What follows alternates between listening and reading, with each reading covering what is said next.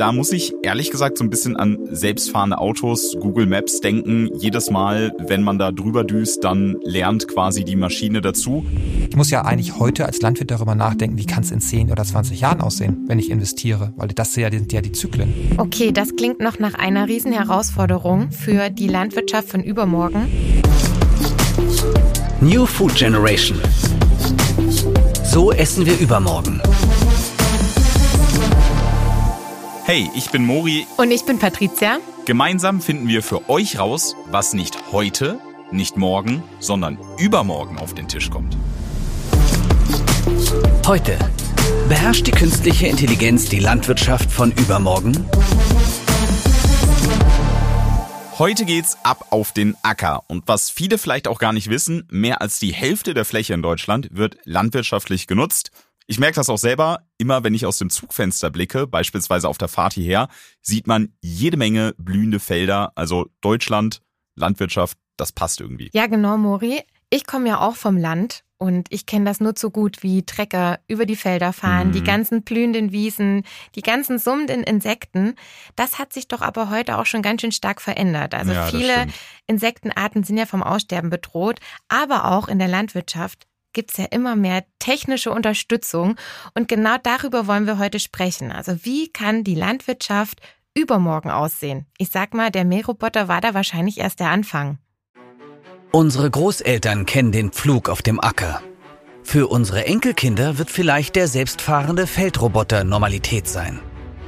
Wir leben in einem Land, das uns 357.000 Quadratkilometer Fläche bietet. An erster Stelle der Flächennutzung steht die Landwirtschaft mit rund 51 Prozent.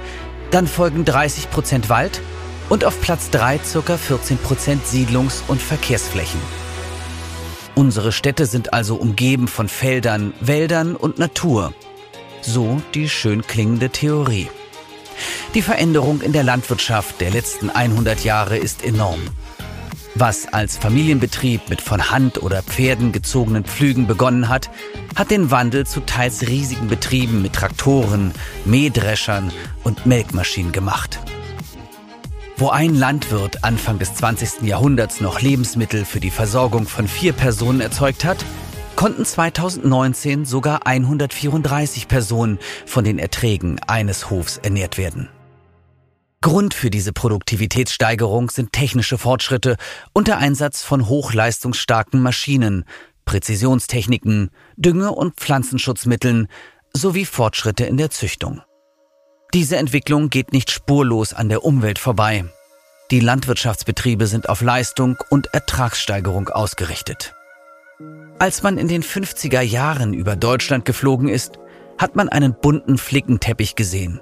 Früher waren Bauernhöfe breiter aufgestellt und haben verschiedene Ackerkulturen angebaut. Über die Jahre sind vermehrt verschiedene Felder zu einzelnen großen Ackerflächen zusammengeführt worden. Diese riesigen Ackerflächen finden wir heute vor allem in Ostdeutschland. Der Vorteil für die Bauern? Höhere Erträge und einfachere Bewirtschaftung. Die neue Form Felder zu bewirtschaften hat auch einige Nachteile mit sich gebracht. Der Einsatz von schweren Maschinen führt dazu, dass die Böden immer mehr komprimiert werden. Die zusammengedrückte Erde lässt weniger Wasser durch und trocknet aus. Ein weiteres Problem ist die Überdüngung. Wird ein Feld überdüngt, also beispielsweise zu viel Gülle verteilt, kommt es hier nicht zu einem Mangel, sondern zu einem Nährstoffüberschuss. Wenn die Pflanzen das Nitrat nicht mehr aufnehmen können, kommt es zu einer Übersäuerung der Böden. Der Dunk wandert auch weiter durch den Boden in Flüsse, Seen und Meere. Auch hier wachsen dadurch manche Wasserpflanzen fast ungebremst. Die Rodung von Wäldern und die Verdrängung der Wiesen zum Schaffen neuer Ackerflächen zerstört den Lebensraum von Tieren und Pflanzen. Auch der erhöhte Einsatz von Pflanzenschutzmitteln zerstört Biodiversität. Es kommt zum Verlust der Artenvielfalt und auch die Insekten bleiben aus. In den letzten 40 Jahren sind in Deutschland rund 40 Prozent aller Feldvögel verschwunden und in den letzten 30 Jahren ist der Bestand der bestäubenden Insekten sogar um 75 Prozent geschrumpft. Die Lebensmittelbranche mit der Landwirtschaft als einem der wichtigsten Akteure ist einer der Hauptverursacher. Wo führt das hin? So wie wir heute Landwirtschaft betreiben, kann es nicht weitergehen. Wir müssen etwas ändern. Das hat die agrartechnische Forschung erkannt und ist seit Jahren dabei, die Landwirtschaft weiterzuentwickeln. Durch Digitalisierung. Heute schon wird Precision Farming betrieben. Precision Farming, es ist, wenn man so will, die zielgerichtete Bewirtschaftung einer landwirtschaftlichen Fläche. Also übersetzt Präzisionsackerbau heißt oder sagt einfach aus, dass man nicht die gesamte Fläche, den gesamten Acker einfach pauschal bewirtschaftet, sondern einfach die unterschiedlichen Begebenheiten, also des Bodens, der Ertragfähigkeit innerhalb einer Fläche eines Feldes berücksichtigt. Also man geht kleinräumiger ran. Sowohl was jetzt zum Beispiel das Düngen angeht, als auch was die Maßnahmen angeht bei der Pflanzenschutzbehandlung. Was ich dafür in jedem Fall brauche, ich brauche natürlich ein Navigationssystem. Das heißt, ich muss wissen, wo ich auf der Fläche überhaupt bin. Ich brauche digitale Karten und mit dieser Information, GPS, vielleicht auch einem Lenksystem, einem RTK genau, also sprich ein bis zwei Zentimeter genau, kann ich beispielsweise dann unterschiedliche Saatgutstärken ausbringen. Ich kann Pflanzenschutzmaßnahmen an die Gegebenheiten anpassen. Ich kann die gesamte Düngung anpassen. So Henning Müller, Landwirt und Vorsitzender vom Agrotech Valley Forum e.V. und der Bitkom AK, den wir gleich noch besser kennenlernen werden. Diese Art, die Felder zu bewirtschaften, ist schon sehr fortschrittlich und macht aus den BäuerInnen von heute die FarmmanagerInnen von übermorgen. Anstatt selbst mit dem Traktor über die Felder zu fahren, können die Landwirtinnen ihre Betriebe digital, per App, Satellit oder per Drohne beobachten. Vielleicht werden schon übermorgen Roboter über die Felder fahren, die Saat aussehen und präzise düngen. Maschinen in Tierstellen können registrieren, wenn sich das Verhalten eines Tieres ändert und es möglicherweise krank ist. Und die künstliche Intelligenz, selbstlernende digitale Assistenten übernehmen die Planung der Felder. Schafft die Digitalisierung den Spagat zwischen Nachhaltigkeit und Effizienz, um einerseits die Versorgung der steigenden Weltbevölkerung zu schaffen und andererseits die Umwelt zu schonen? Gesunde Ökosysteme dank einer digitalen Agrarrevolution? Okay, Wahnsinn. Ich bin total überrascht, was in der Landwirtschaft auch alles schon möglich ist in Richtung Digitalisierung und auch künstliche Intelligenz. Mori, vielleicht noch mal für uns alle für mich und auch die ZuhörerInnen da draußen. Sag uns doch nochmal ganz kurz, was künstliche Intelligenz alles umfasst. Gerne. Digitalisierung und künstliche Intelligenz werden oftmals in einen Topf zusammengeworfen, ist aber nicht dasselbe. Nur weil ich jetzt eine Drohne mit einer App steuere, ist das zwar Digitalisierung, aber nicht unbedingt künstliche Intelligenz. Mhm. Künstliche Intelligenz, kurz KI oder auch im Englischen AI, Artificial Intelligence, ist eigentlich nichts anderes, als dass man versucht, die menschliche Intelligenz irgendwie nachzubilden oder abzubilden. Das kann man über verschiedene Modelle machen, beispielsweise Algorithmen oder Self-Learning. Das ist besonders prominent, wo man dann ganz viele Maschinen hat letzten Endes, die dann diese Daten auswertet und sich immer wieder versucht, selber etwas beizubringen. Ja, danke, Mori. KI ist ja in vielen Bereichen schon sehr weit. Also mhm. kennen wir aus unserem Alltag zum Beispiel die Gesichtserkennung. Aber auch KI in der Landwirtschaft scheint ja doch dann enormes Potenzial zu haben, was du sagst. Und insgesamt finde ich es total cool zu hören, wie Digitalisierung der Umwelt helfen kann. An dieser Stelle holen wir unseren heutigen Gesprächspartner zu uns. Henning Müller ist Landwirt, Vorsitzender vom Agrotech Valley Forum e.V. und Vorsitzender vom Arbeitskreis Landwirtschaft Bitkom. Hallo Henning, schön, dass du heute da bist. Danke, schön, dass ich hier bin. Gib uns doch mal einen kurzen Einblick, wo wird KI schon eingesetzt? Grundsätzlich kann ich mir vorstellen, dass KI in vielen Bereichen der Landwirtschaft eingesetzt werden kann. Das kann zum Beispiel sein, das oftmals gebrachte Beispiel der mechanischen Unkrautbekämpfung. Dafür muss ich ja wissen, was ist hier Nutzpflanze, also beispielsweise mein Mais, was ist definitiv ein Unkraut, also nimmt der wachsenden Pflanze einfach Wasser, Nährstoffe weg und ist deshalb sozusagen nicht gewünscht. Was ist vielleicht aber auch Beikraut, was kann also stehen bleiben, beeinträchtigt mein, normal meine Nutzpflanze nicht in dem Maße. Um das beispielsweise unterscheiden zu können und dann für eine mechanische Unkrautbekämpfung die entsprechenden Möglichkeiten zu haben. Dafür braucht es sozusagen eben das Lernen, die Verarbeitung aus den Bildern, das Trainieren. Also wir haben verschiedene Möglichkeiten, wir haben verschiedene Anwendungsfelder von KI in der Landwirtschaft. Das ist schon da. Es muss nicht sozusagen alles noch erst entwickelt werden. Wo könnte das hingehen? Die Chance ist sozusagen, dass man den Menschen in der komplexen Welt einfach unterstützt bei dem Einsatz von künstlicher Intelligenz. Deshalb bin ich da sehr optimistisch, dass KI viele Beiträge noch liefern können wird. und da sozusagen in der Zukunft vieles möglich machen wird für mehr Nachhaltigkeit, für mehr die Biodiversität, für den Punkt, dass wir die Anforderungen einer Gesellschaft ähm, und dem, was Landwirtschaft in der Lage ist zu leisten, auf einen Nenner bringen können. Computer in Ackermaschinen, da muss ich ehrlich gesagt so ein bisschen an selbstfahrende Autos, Google Maps denken. Jedes Mal, wenn man da drüber düst, dann lernt quasi die Maschine dazu. So ein bisschen auch wie mein Staubsaugerroboter. Der macht auch immer eine Karte von meiner Wohnung und fährt das Ganze dann ab. Ich kann es programmieren und morgens dann wird gestaubsaugt. Sieht das dann in Zukunft genauso aus? Das heißt, im Endeffekt fährt dann der Trecker automatisch, wenn ich die App anschmeiße, über mein Feld? Grundsätzlich kann ich mir das vorstellen. Es sind hier verschiedene Bausteine. Es hat nicht nur etwas mit KI zu tun, sondern auch viel allgemein mit Steuerungs- und Regelungstechnik auf den Maschinen.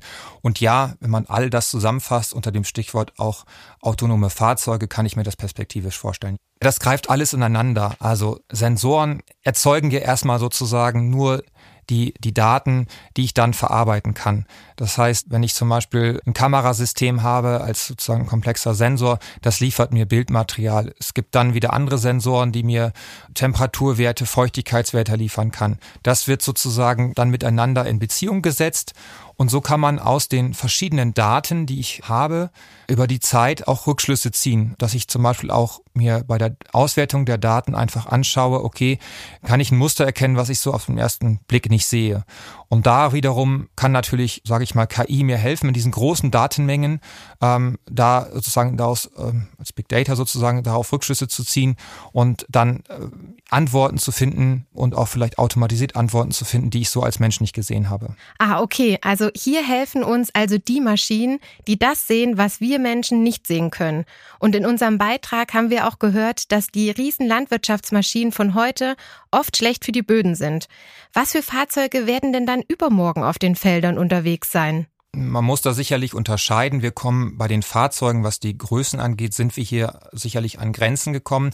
Jetzt ist aber eine große Maschine, die mit entsprechenden großen Reifen aufgestattet ist, also eine andere Aufstandsfläche hat, nicht zwangsläufig so viel schlechter wie eine kleine Maschine mit entsprechend kleinen Reifen. Man muss das immer in Relation sehen. Aber wir müssen auch ganz klar sagen, ähm, wenn wir beispielsweise an Robotik, an autonome Fahrzeuge denken, ich habe da immer schnell eher kleinere Fahrzeuge im Augen, die nur bestimmte Sachen machen können, wie zum Beispiel mechanische Unkrautbekämpfung. Ich kann mir nicht vorstellen, dass es kleinere Roboter gibt, die zum Beispiel Ernteprozesse so machen werden, in dem heutigen Weg, weil ich da einfach Unmengen, auch ich habe einfach Masse, ich muss Logistik, ich muss zum Beispiel Mais, Tonnage bewegen, ich muss beim Getreide große Mengen abfahren, bei Kartoffeln, bei Zuckerrüben. Da kann ich mir schwer vorstellen, wie das kleine Roboter sozusagen machen sollen. Das muss man einfach alles in Relation entscheiden ähm, und dann auch entsprechend einordnen.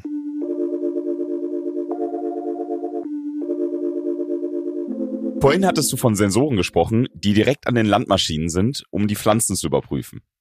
Das erinnert mich so ein bisschen an letzten Herbst. Da war ich nämlich auch Pilze sammeln mit einer wunderschönen App, die mir auch gesagt hat, welchen Pilz ich pflücken darf, welcher giftig ist und so weiter. Das wäre am Boden. Wie sieht's denn da in der Luft aus? Also in puncto Drohnen. Drohnen können Bilder liefern, bevor ich einen Bearbeitungsschritt nehme. Im Unterschied zum Beispiel zu Satellitendaten, die nicht täglich und bei einer Bewölkung natürlich ähm, erst recht nicht vielleicht sozusagen im kurzen Zeitraum zur Verfügung stellen, kann ich mit den Kamerasystemen auf Drohnen zum Beispiel einfach Abschätzung machen über Biomasseerträge und damit auch vielleicht den Stickstoffgehalt, so dass ich dann besser darauf schließen kann, okay, wie ist der Versorgungszustand der Pflanze? Wie ist der Wasserzustand im Boden?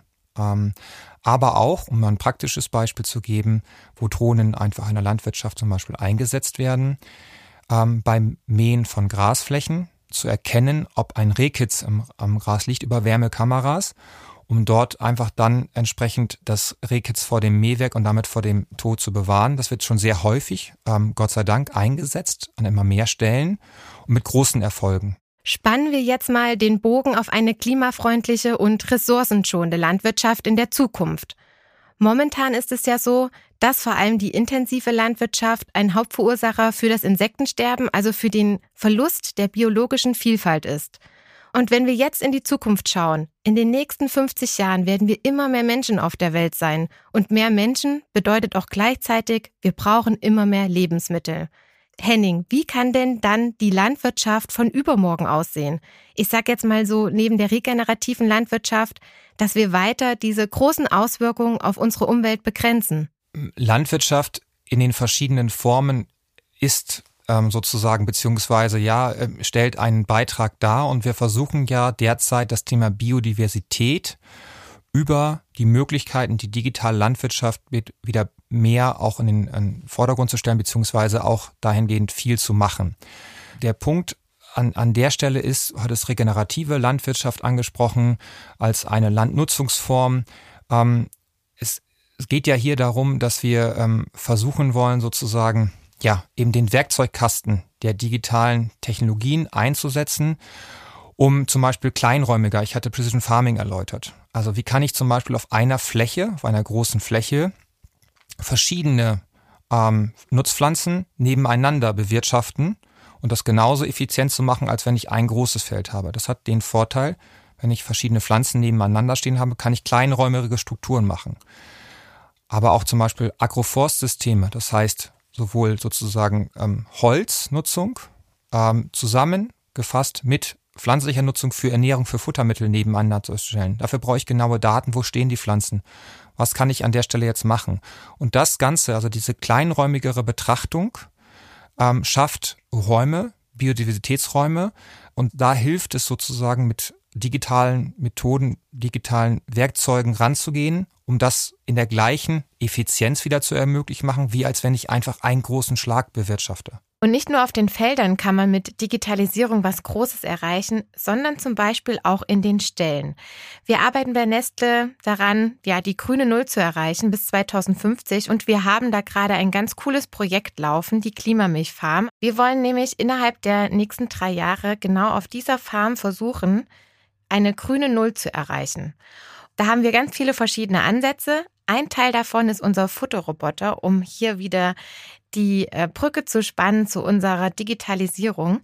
Du kannst dir das so vorstellen, Mori, die Kühe bekommen ihr Futter, dann wühlen sie in dem Futter und das schiebt sich natürlich wieder von der Stelle weg, wo sie gerade fressen. Dann kommt der Futterroboter, schiebt das Futter wieder ran und das bedeutet für die Kuh zum einen weniger Stress. Sie hat immer Futter vor sich und wenn wir noch weiter in die Zukunft blicken, können vielleicht solche Roboter in Zukunft auch bestimmen, welches Futter genau die Kuh benötigt.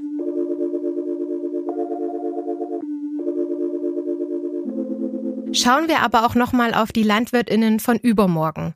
Wie wird sich denn der Beruf in den nächsten 30 Jahren verändern? Also könnte zum Beispiel ein ITler einen Hof leiten und Felder bewirtschaften? Ob das vielleicht theoretisch mal vorstellbar ist, ja, das mag vielleicht sein. Ich bin da nur skeptisch, weil ich glaube einfach, dass wir, dass die Kombinatorik dem, was ich äh, sozusagen vor mir habe. Ich habe ja biologische Prozesse und ich glaube einfach, dass wir eine starke landwirtschaftliche Ausbildung brauchen und dass gerade die ein Landwirt, eine Landwirtin und ein Natiler zusammen. Genau, dass das das sozusagen Starke ist, dass es das Fachwissen ist, interdisziplinär zu arbeiten. Ähm, das wird eher sozusagen die Chance, die ich da sehe. Ich glaube, man muss das gar nicht gegeneinander ausspielen und zu sagen, das ist in Zukunft der ITler. Und ich glaube, das sind in Zukunft ist es sozusagen verschiedene Fachdisziplinen, zu kommen, die ihr Wissen zusammentragen, vielleicht nach unkonventionellen, über unkonventionelle Wege gehen, um Lösungen bereitzustellen. Ich glaube, das ist das Spannende. Das finde ich auch so spannend und so motivierend. Welchen Vorteil siehst du für die Landwirtinnen von übermorgen, was den Einsatz von KI betrifft? KI in der Landwirtschaft gibt mir als Landwirt die Chance oder als Landmaschinenhersteller, dass ich ja meine sozusagen blinden Flecken wegbekomme. Also konkret, wenn ich in den Schweinestall gehe, meine Tiere kontrolliere und dann wieder rausgehe, dann sehe ich einfach, in dem Moment habe ich bestimmte Sachen gesehen und wenn sie danach passieren, bin ich weg. Das heißt, wenn ich ein Kamerasystem habe, ein Diagnosesystem und ich bekomme eine Info auf dem Handy und das System wertet das selbstständig, eigenständig aus und kann immer besser werden, sich optimieren nach verschiedenen Parametern, dann habe ich einfach mehr an, an Wissen, also mehr an Informationen darüber und bekomme da einen Hinweis. Wenn ich der Fahrer eines Feldhäckslers bin und ich möchte sozusagen weniger Verluste haben, indem ich sozusagen vielleicht den Anhänger nicht optimal befülle. Also Dieselersparnis, Mais optimalerweise alles mitnehmen und nicht irgendwo anders aus Feld. Dann, äh, ich muss viele Aufgaben gleichzeitig machen, dann hilft mir die KI am, am Auswurfkrümmer sozusagen, am Auswurf, dass ich den Anhänger optimal befülle. Das heißt, ich bin entlastet. Und da kann die KI zukünftig viele, viele Beiträge noch leisten. Und da sehe ich schon die Chancen drin und da auch die Vorteile drin. Das heißt, ich kann an viele kleine Räder sozusagen drehen. Aber wir sind in der Entwicklung an einem Punkt, wo die einzelne Maschine, also es sind noch viele Innovationen, sich an einzelne Maschinen zu machen, aber in den letzten Jahrzehnten haben wir an einzelnen landtechnischen Geräten schon so sehr, sehr viel optimiert, immer wieder mechanisch, auch die Elektronik, alles immer weitergeführt. Und jetzt ist gerade der Punkt, dass wir sagen, okay, jetzt müssen sich die Maschinen vernetzen, müssen Daten teilen und da liegt sozusagen der nächste Effizienzgewinn, dass ich sage, ich kann die Prozesse der Landwirtschaft, ich kann mir die Prozesse wirklich anschauen, wie sie laufen und kann versuchen, vom, vom Pflanzen einer Kartoffel bis zur Ernte alles sozusagen im System weiterzuentwickeln. Und da sehe ich einfach auch die Möglichkeiten, dass wir mit künstlicher Intelligenz, mit den Methoden, mit dem Werkzeugkasten der künstlichen Intelligenz ähm, hier ähm, ja weitere Beiträge leisten können. Es gibt sehr viele Menschen, die haben Angst, wenn sie das Stichwort Automation hören, dass der Mensch auf der Strecke bleibt. Wie siehst du das? Werden Maschinen uns übermorgen ersetzen? Nein, ich glaube nicht, dass uns Maschinen an der Stelle ersetzen werden. Die Arbeit an sich wird sich verändern. Also beispielsweise beim Melken. Es gibt unterschiedliche Melksysteme. Man kann es konventionellen Melkstand, wo eine, eine Melkerin, ein Melker, ein Landwirt, Landwirtin sozusagen die Kühe melkt, das Melkgeschirr anlegt. Ähm, die Kühe werden ähm, in größeren sozusagen Anzahlen, reingetrieben, rausgetrieben. Und dann gibt es das Konzept einer sozusagen kleinen Box, eines Melkroboters. Eine Kuh geht rein ähm, und ein automatisiertes System setzt, das, setzt die einzelnen Sitzenbecher an, das Melkgeschirr an und melkt dann die Kuh. Jetzt kann man sagen, okay, Mensch, da muss ja gar keiner mehr hin, das ist ja toll, ähm, aber ich sag mal so, die nicht erfolgreichen Betriebe sehen das vielleicht genauso. Die erfolgreichen Betriebe sehen das als Chance und nutzen es auch als Chance, weil sie diese, diese sozusagen vielleicht monotone Arbeit des Melkens nicht mehr machen müssen. Sie haben dadurch zeitliche Entlastung und können sich mit anderen Fragen der Betriebsentwicklung beschäftigen. Wie optimiere ich meine Zucht? Wie optimiere ich die Fütterung? Sie müssen sehr wohl nach ihren Tieren schauen, nach ihrem Kapital und können die nicht aus den Augen lassen. Nur die Arbeit verändert sich. Vielleicht von den monotonen, eher nicht so sozusagen so gewollten Arbeiten hin auf andere, wo ich dann mich, mich um meinen Betrieb kümmern muss. Ähm, und auch das hier das Thema Fachkräfte. Betriebe, die eine konventionelle Melkanlage haben, ein Melkkarussell, müssen natürlich Melker haben. Die müssen sie bekommen. Und das ist gar nicht so einfach und wird immer schwieriger.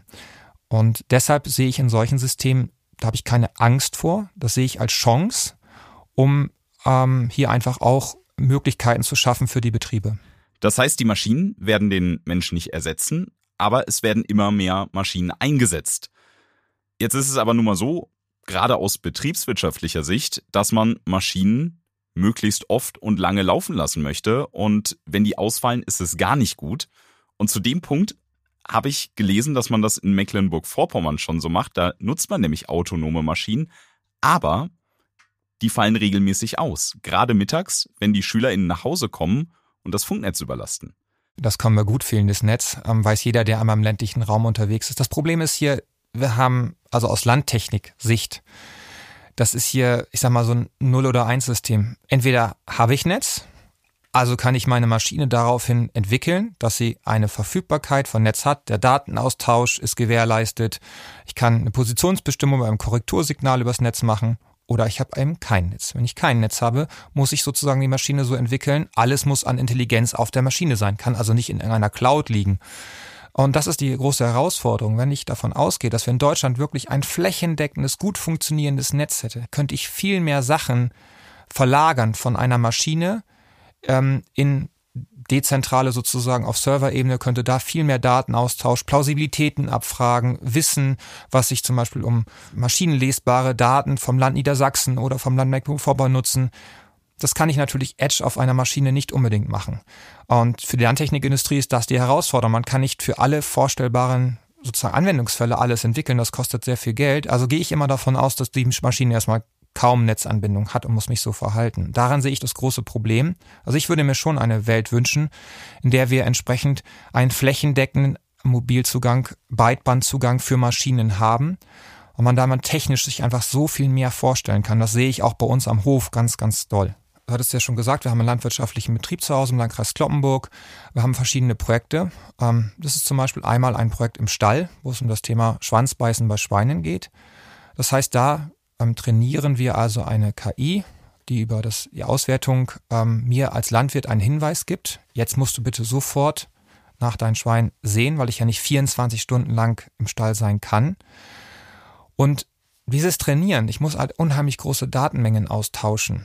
Ähm, das kann ich nur machen mit einem, mit einer breitbandigen Verbindung. Wir haben jetzt das Glück, wir haben Glasfaser zu Hause liegen, sonst könnte ich an diesem Projekt gar nicht mitwirken. Das heißt, ich habe ein, eine Herausforderung, suche nach einer Lösung, aber ich kann an dieser Lösungsentwicklung gar nicht teilnehmen, weil ich einfach nicht Daten teilen kann. Oder beispielsweise auf dem Feld. Wir haben jetzt eine Analyse machen lassen für unseren Hof, wie schlimm das wirklich ist mit dem nicht vorhandenen ähm, sozusagen ähm, 4G LTE. Das, ist, das Ergebnis ist das, was ich jeden Tag auf den Feldern merke. Es ist katastrophal. Antennen sind grundsätzlich falsch ausgerichtet, strahlen uns nicht ab. Das heißt, wenn ich also Daten zum Beispiel vom Feld teilen möchte, dann geht das gar nicht über, das, über mein Handy beispielsweise. Ich muss es aufnehmen, muss es zwischenspeichern, muss es dann mitnehmen. So, wenn ich im Bereich Pflanzenschutz, ähm, mechanische Unkrautbekämpfung bin, dass die Systeme besser machen möchte, geht das derzeit nicht. Okay, das klingt noch nach einer Riesenherausforderung für die Landwirtschaft von übermorgen. Aber mal angenommen, wir schaffen es, ein entsprechendes Netz zur Verfügung zu stellen und die Digitalisierung der Landwirtschaft kann wirklich flächendeckend umgesetzt werden. Zu meiner letzten Frage, Henning. Wie sieht denn für dich der perfekte Hof oder die bestmögliche Landwirtschaft übermorgen, zum Beispiel in 30 Jahren aus?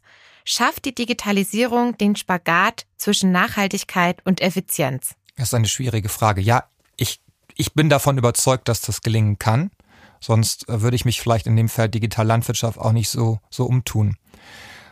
Die Digitalisierung ist aber kein Selbstzweck. Sie muss immer genau diesen von dir formulierten Zweck auch da Beiträge leisten. Das ist ganz wichtig. Also man macht Digitalisierung nicht einfach nur, weil man sozusagen nur Bock drauf hat. Das ist, sollte man nicht tun, sondern es ist immer der Zweck, dass man in genau diesen Bereichen mehr Biodiversität, nachhaltiger zu werden, genau dort eben auch da Beiträge leisten kann. Davon bin ich überzeugt. Und für mich sieht der Hof der Zukunft so aus, dass wir eben solche, ähm, eben eine gute sozusagen Versorgung, breitbandige Versorgung in der gesamten Fläche haben damit ich ähm, Maschinen, vielleicht teilweise eben autonom arbeitende Maschinen an einer Fläche, an einem Problem, wie zum Beispiel Unkrautbekämpfung, arbeiten lassen kann, dass die sicher arbeiten, also kein Mensch in Gefahr gerät, ich aber kleinräumiger agieren kann und so, wie es Präzisionslandwirtschaft vor Augen hat, auf Teilflächen, auf meine Bodenstruktur, meine Wasserversorgung eingehen kann, um das etwas auszutarieren, um auch morgen sichere, bezahlbare Lebensmittel zu liefern, die wiederum aber, ich sag mal so, mehr hinsichtlich einen Biodiversitätszuwachs auch eben halten können. Vielen Dank dir, Henning Müller, für deine Zeit und diesen ganzen Input. Vielen, vielen Dank. Ich muss sagen, es klingt zwar nach einer großen Herausforderung und für viele Landwirtinnen auch nach einer großen Challenge, aber ich bin da ganz bei Henning. Ich bin richtig positiv gestimmt auf eine digitalisierte und intelligente Landwirtschaft von übermorgen. Und ich freue mich auf alles, was da an Innovation und Möglichkeiten noch so auf uns zukommt. Und Mori, wir sind ja schon fast wieder am Ende und am Ende folgt immer was? Die Zusammenfassung. Richtig. Deswegen lass uns doch nochmal alle Fakten auf den Tisch bringen, die wir heute gehört haben. Die Digitalisierung der Landwirtschaft ist im vollen Gange. Ein großer Vorteil von KI-basierten Robotern ist ja, dass sie nur dort eingreifen, wo ihr Einsatz auch benötigt wird. Also zum Beispiel diese ganzen negativen Auswirkungen von intensiver Landwirtschaft wie Bodenverdichtung und Pestizideinsatz können dadurch verringert werden und das ganze Thema biologische Vielfalt kann gesteigert werden. Genau, und das sorgt übermorgen dafür, dass die Felder ökologisch gesünder bewirtschaftet werden. Neue Maschinen und Techniken unterstützen die Landwirtinnen. Der Mensch soll also nicht ersetzt, sondern ergänzt werden und Maschinen machen das, was der Mensch nicht schafft. Vorausgesetzt natürlich, das Netz in Deutschland kann landesweit gesichert werden. Es gibt aber auch heute schon Möglichkeiten, was wir tun können, um die biologische Vielfalt zum Beispiel zu steigern. Ihr könnt alle zu Hause in eurem Garten oder auf eurem Balkon den Insekten und natürlich auch den Bienen ein schönes Zuhause geben in Form von Wildblumensamen, den ihr einpflanzen könnt. Ja, da gibt's ganz viele verschiedene Mischungen, die man so kaufen kann im Baumarkt oder im Gartencenter oder oder oder einfach im Internet. Der Vorteil daran, das sind viele heimische Pflanzen, insbesondere wenn man da Wert auf die Bienen liegt, die freuen sich dann besonders, weil die bestäuben ja auch nicht immer jede Pflanze. Und so könnt ihr zu Hause in eurem Garten oder auf dem Balkon eine kleine Mini-Oase schaffen, wo sich Schmetterlinge und andere Insekten wohlfühlen. Ansonsten hätte ich auch noch einen Tipp für die Nerds und Gaming-affinen Menschen unter euch. Es gibt tatsächlich auch eine Farming Simulator Reihe, die ist sehr beliebt in Deutschland. Da kann man selber mal das simulierte Leben einer Landwirtin ausprobieren und das Ganze ja spielerisch nachempfinden, nachspielen. Das ist sogar ein ziemlich großes Segment auf Twitch, da allerdings sogar auch in der Real-Life-Variante. Also da haben jetzt schon Landwirtinnen, die eine gute Netzabdeckung haben, oftmals einen Stream und dann kann man da über die Schulter schauen. Ach, wirklich? Ja. Okay, das muss ich mir mal anschauen. Das liebe ich ja an unserem Podcast, dass wir hier so viele Zukunftsthemen besprechen, an die ich vorher selber gar nicht so gedacht hatte oder von denen ich gar nicht wusste, dass das alles möglich ist. Das macht mir richtig Lust auf übermorgen. Ich freue mich auf alles, was es da zu entdecken gibt, welche Innovationen auf uns warten und natürlich immer mit dem Ziel, eine nachhaltigere und gesündere Zukunft zu schaffen. Das war's auch schon wieder heute. Schön, dass ihr bei New Food Generation dabei gewesen seid. Nächste Folge dreht sich bei uns alles um das Thema Mindesthaltbarkeitsdatum. Wusstet ihr eigentlich, dass wir statistisch gesehen ein Drittel unseres Wocheneinkaufs wegwerfen? Welche nanotechnischen Innovationen das Mindesthaltbarkeitsdatum übermorgen ablösen können? Genau das hört ihr in unserer nächsten Folge. Bis dann, ich bin Patricia. Und ich bin Mori. Und das war New Food Generation. So essen wir übermorgen. Ein Podcast über die Ernährung der Zukunft von Nestlé.